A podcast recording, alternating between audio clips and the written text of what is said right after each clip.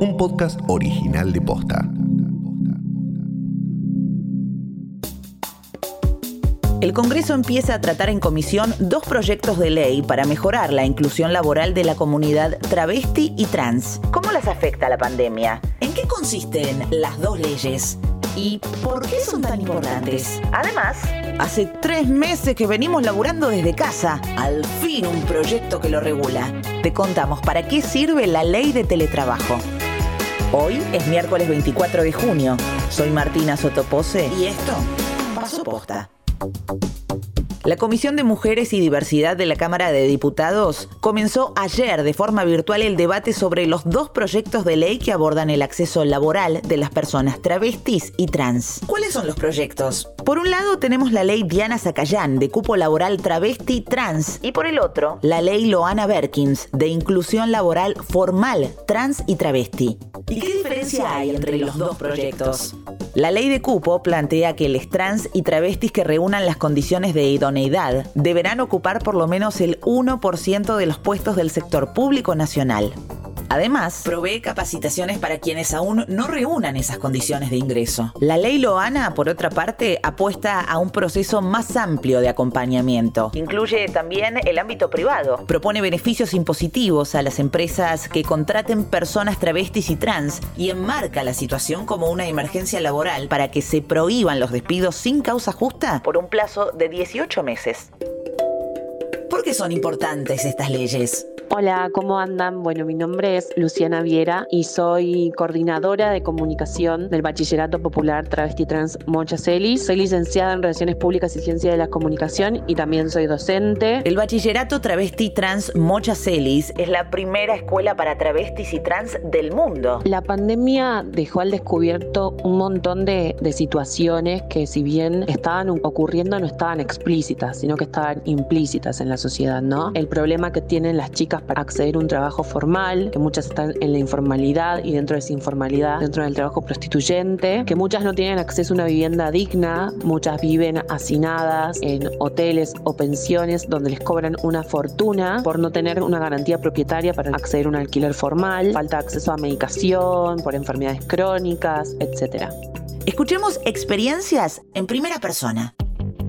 Mi nombre es Daleska, tengo 29 años. Mi nombre es Yokari Márquez Ortiz, tengo 37 años. Y soy trabajadora sexual. Y soy trabajadora sexual. Se calcula que entre el 80 y el 90% de los y las travestis y trans viven de la prostitución. Además, el 98% está excluido del mercado laboral formal por prejuicios, discriminación o porque antes fueron expulsadas por las mismas razones del sistema educativo. Sí, la pandemia en el trabajo afectó muchísimo. Es un riesgo que yo tengo que correr al poder atender a clientes habituales. Es con nervios que, que los atiendo. Si no fueran por asociaciones que nos dan la mano, viste, si no fueran por ellos, no teníamos ni para comer nada. Cambió mucho porque antes solía hacer mejores compras, llenaba mi heladera, pero ahora tengo que ver la forma de cómo subsistir. En este contexto, la comunidad trans termina dependiendo sí o sí de la ayuda y asistencia de organizaciones sociales. El Ministerio de las Mujeres, Géneros y Diversidad gestionó el ingreso de 3.229 personas trans travestis al programa Hacemos Futuro para reforzar la asistencia alimentaria.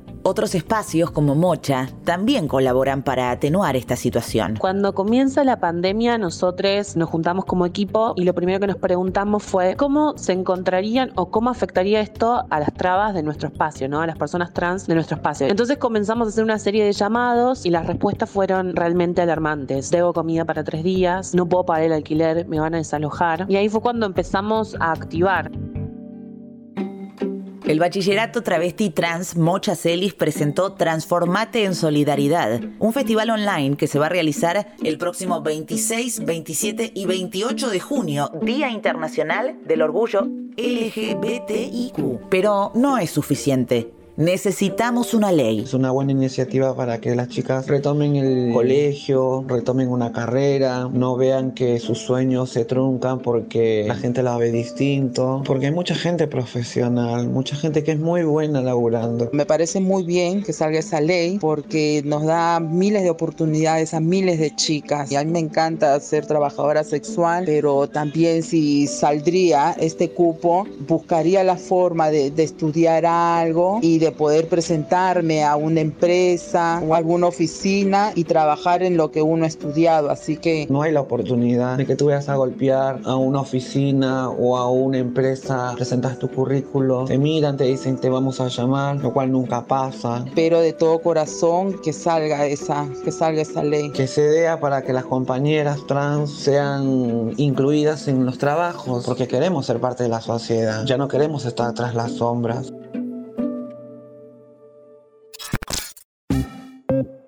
El Congreso empieza a dar forma a una nueva ley de teletrabajo y mañana podría haber dictamen para tratarla en diputados. ¿Cuáles son los puntos más importantes del borrador?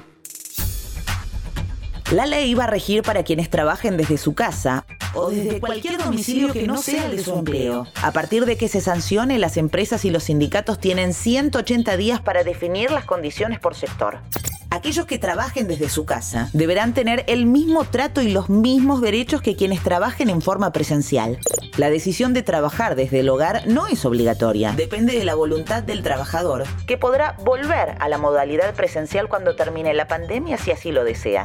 Los empleadores deberán proveer equipamiento tecnológico, soporte técnico y acceso a Internet sin costos económicos para el empleado. Si no lo hacen, deberán compensar los gastos. Los trabajadores tienen derecho a la desconexión digital durante su tiempo de descanso y durante las licencias. No se podrán imponer sanciones por ejercer este derecho. Los datos personales de quienes realicen teletrabajo deberán estar protegidos. No se va a poder hacer inspecciones que impliquen un acceso al domicilio del empleado sin su autorización previa.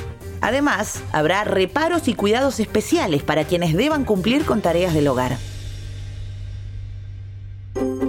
Cada rubro definirá sus detalles en la negociación entre sindicatos y empresas. Por ejemplo, la cantidad de horas de la jornada o qué herramientas y gastos va a proveer el empleador.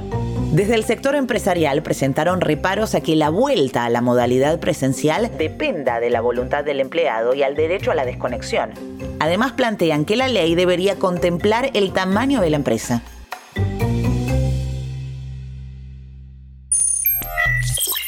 Esto también pasó posta. Bolivia, elecciones en septiembre. La presidenta interina y autoproclamada de Bolivia, Janine Áñez, promulgó una ley que fija el 6 de septiembre como fecha para los comicios presidenciales. La fecha original era el 3 de mayo, pero fue suspendida debido a la pandemia se define el endurecimiento de la cuarentena en el Gran Buenos Aires. La nueva etapa arranca el lunes y se extendería por 15 días. Va a haber restricciones para comercios, bancos y transporte público. Además, buscan frenar el running en la ciudad. El jueves harían el anuncio. Querían salir a correr, salgan a correr. Ahora, esta es la consecuencia, ¿eh? Esto pasó posta es una producción original de posta. Escúchanos de lunes a viernes al final del día en Spotify, Apple Podcast y en todas las apps de podcast. Búscanos en Instagram y en Twitter. Somos arroba postafm. En la producción estuvieron Galia Moldavsky y Fede Ferreira. Nuestro editor es Leo Fernández. En la dirección general, Luciano Banchero y Diego del Agostino.